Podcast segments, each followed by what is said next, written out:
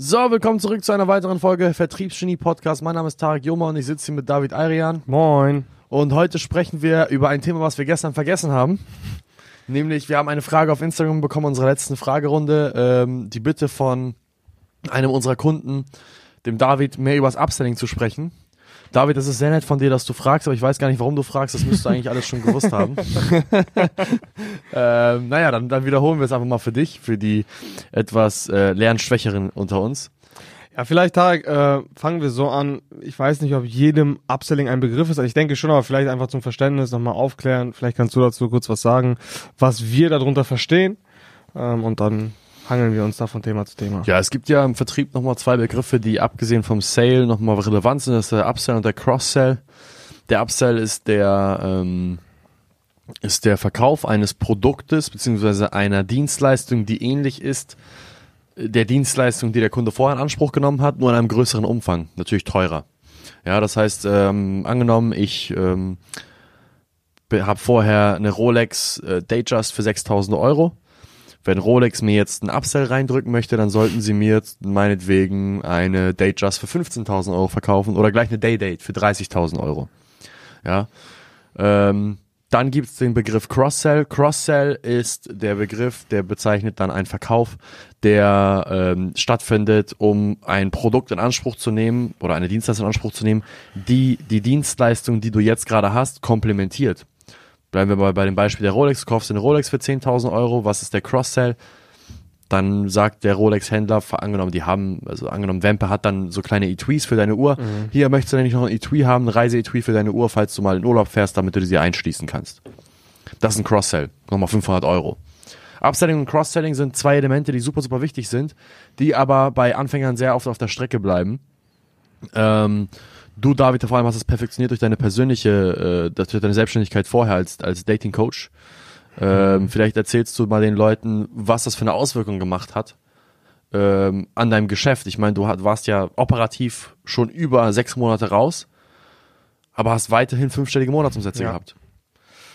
Ja, also gut, dass du es eigentlich ansprichst. Es ist halt durch diese, durch diese Praxis in diesem, also ich habe nicht Dating Coaching dazu gesagt, ich habe Social Relations dazu gesagt, weil es halt wirklich ähm, Beziehungen auf zwischenmenschlicher Ebene war. Und ich habe dadurch, halt dadurch, dass, dass, dass ich in der Praxis sehr, sehr stark tätig war. Ich habe es auch alles über die 1 zu 1 Komponente aufgezogen. Habe ich einfach gemerkt, wie wichtig diese persönliche Ebene ähm, im Geschäft, im Business ist und habe dadurch eben, ja, durch diese persönlichen Beziehungen, durch aber auch gleichzeitig sehr gute Ergebnisse es halt geschafft, ähm, wirklich einen sehr, sehr hohen Prozentsatz äh, beziehungsweise Anteil meiner Bestandskunden wirklich auch langfristig zu binden und ja, bezogen jetzt auf die jetzige Situation, man kann sehr, sehr viele Elemente der persönlichen Bindung zu Menschen auch im B2B-Bereich anwenden, zu 100 Prozent. Und wir sehen es ja auch hier in der Praxis. Also unsere Leute, wirklich ein großer Bestandteil unserer Kunden bleiben auch langfristig bei uns. Ja. Würde aber nicht klappen, wenn wir nicht von vornherein, so ab dem Moment, wo die Kunden bei uns Erstkunde werden, nicht den Fokus darauf setzen, sie schon langsam darauf vorzubereiten, ein Folgepaket in Anspruch zu nehmen. Ja, das ist halt alles eine Frage der Erwartungshaltung. Ne? Also wenn die Leute bei uns reinkommen oder generell Unternehmen reinkommen, ist es bei vielen so, dass sie dann sagen, dass sie, dass sie gar nicht wissen, worauf sie sich gefasst machen müssen. Aber wenn man diesen Step nach vorne wagt und den Leuten schon von vornherein die gemeinsame Vision aufzeigt und die gemeinsame Erwartungshaltung kreiert und sagt, hey, wir wollen nicht nur zwei Monate, drei Monate mit dir zusammenarbeiten. Das gilt nur als Testphase, ob wir wirklich zueinander passen, ob die Ergebnisse stimmen, ob die persönliche Basis äh, stimmt, weil am Ende des Tages läuft es immer darauf hinaus, dass man langfristig zusammenarbeitet und das kommuniziert man auch ganz klar. Ja. Und das ist eben dieses, das was du gerade sagst, die Leute müssen halt wissen, worauf sie sich gefasst machen und viele haben halt auch Angst, das so direkt anzusprechen, weil sie dann denken, ah nee, die kriegen dann vielleicht irgendwelche negativen Gedanken. Dem ist überhaupt nicht so. Jeder Kunde möchte langfristig mit dir zusammenarbeiten, wenn er denn denkt, dass es sinnvoll ist, wenn es passt. So, deswegen von vornherein schon die Erwartungshaltung so äh, kreieren, dass man weiß, worauf man sich einlässt und dass das Ganze wirklich auf was Langfristiges hinausläuft. Ja, der Begriff dafür, von vornherein diese Erwartungshaltung zu kreieren, nennt man ja Priming. Genau. Priming ähm, ist eine Sache, die super, super wichtig ist, die bereit im Grunde genommen das Unterbewusstsein schon darauf vor, einen bestimmten Schritt zu gehen. Das Ja. heißt, die Kunden merken gar nicht, dass ihr Gehirn anfängt, in die Richtung zu denken, hey, es wird langfristig sein. Aber wenn von Anfang an immer wieder der langfristige Begriff fällt, ja, wir langfristige Betreuung, die 12-Monats-Betreuung, 24-Monats-Betreuung, Jahresbetreuung, wie auch immer, was auch immer für einen Begriff man dafür wählt.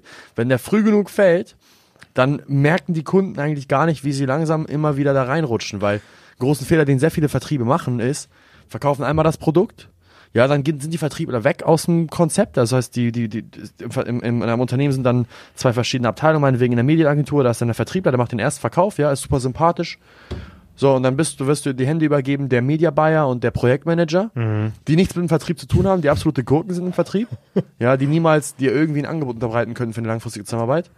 Und wenn du dann gute Ergebnisse erzielt hast, beziehungsweise deine Kampagnen gut laufen, kommt auf einmal der, der schmierige Ja. Vertriebler wieder um die Ecke, macht äh, äh, äh, äh, wie der rosa-rote Panther Ja.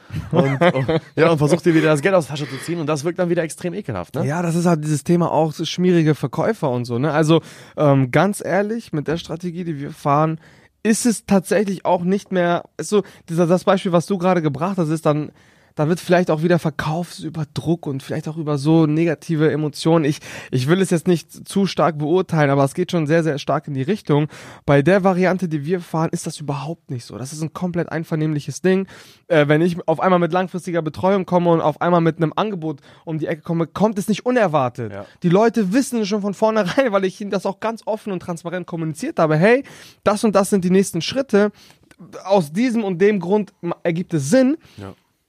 Da gibt es nicht mehr dieses, dieses Verkaufen auf Druck, sondern deswegen werde ich auch nicht als Verkäufer wahrgenommen, Ja. sondern wirklich als Berater und als Betreuer und deswegen fühlen sich die Leute auch sehr, sehr stark bei uns aufgehoben. Ja. Großer Teil dessen liegt ja daran, dass bei uns es keine klare Teilung gibt von Beratung und Vertrieb. Das heißt, das verschmilzt ja im Grunde Ja. genommen. Wir haben, gut, man kann auch sagen, wir haben jetzt den großen, den großen Vorteil, dass wir Vertriebsberater sind, deswegen verschmilzt es sowieso. Aber selbst bei Kunden von uns, die Jungs aus Paderborn, die Van Sports GmbH, da haben wir es auch sehr gut hinbekommen, dass deren äh, Fulfillment, ich meine, die Jungs machen, für alle, die es nicht wissen, die Jungs machen, ähm, haben eine Mediaagentur, die machen Social Media Marketing für Fitnessstudios, EMS-Studios, CrossFit-Boxen und so weiter, sind so ziemlich auch der Branchenprimus in dem Ja. Segment.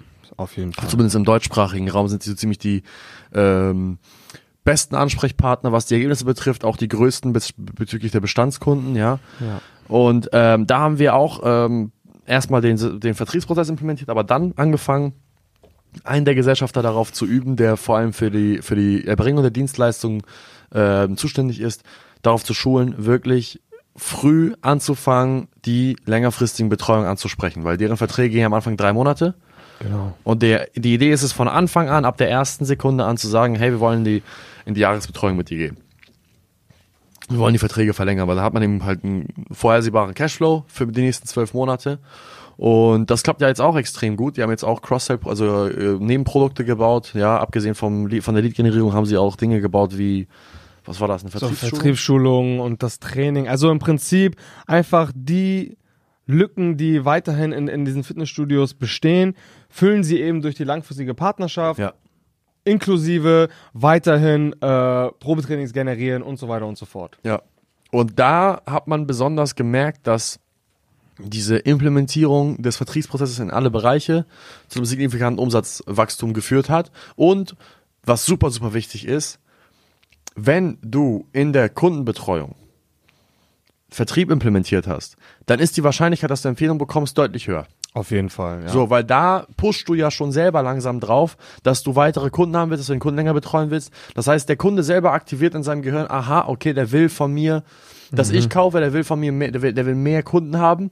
Vielleicht sieht er sich dann um in seiner eigenen Branche, gibt dir dann Empfehlungen. Das ist ja genau bei denen der Fall gewesen Passiert ständig, ja. dass von der einen Kette, die Franchise-Nehmer von der einen Kette so viele Empfehlungen abgegeben haben, dass es sogar bis hin zur Marketingabteilungsleiterin durchgedrungen ist, bis zum Geschäftsführer durchgedrungen ist und die jetzt mit, den, mit dem, mit dem äh, Leiter des Franchisings irgendwie sprechen, mit dem Geschäftsführer auch in Verbindung Auf sind. jeden Fall ein Riesendeal, Ja. der davor Und da steht, und da äh, gerade in Kontakt stehen, keine Ahnung, äh, x äh, hunderte äh, Studios zu betreuen auf einmal. Und das ist eben genau die Sache. Und das, was ähm, nochmal ein anderes Thema sehr, sehr wichtig ist, gerade um so einen Status zu erlangen, ist eben auch Also es gibt immer so zwei, es gibt so zwei Faktoren. Das eine ist natürlich die persönliche Ebene und das andere ist aber die Dienstleistung.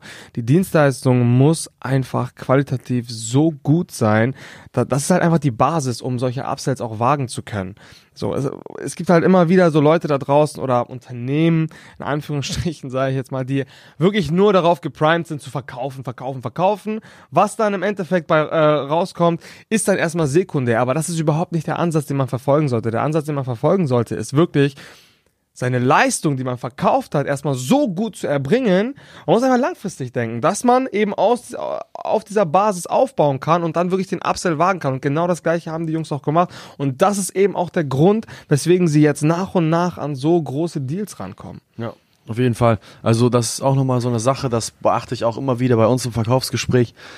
Ich versuche nicht jeden bei uns reinzudrücken in die Betreuung, ich gucke mir an, okay, ist die Person jemand, mit dem man arbeiten kann? Und, das ist auch ein sehr, sehr wichtiger Aspekt, kann man mit der Person nicht nur drei Monate arbeiten und dann ist sie weg vom Fenster und dann braucht ja. sie uns nicht mehr? Ja. Oh, kann man mit der Person auch wirklich 12, 24, 36 Monate arbeiten? Am Stück. Und wenn das, wenn das gegeben ist, dann nehme ich die, dann, dann gebe ich mein Bestes, diese Person aufzunehmen bei uns in die Betreuung.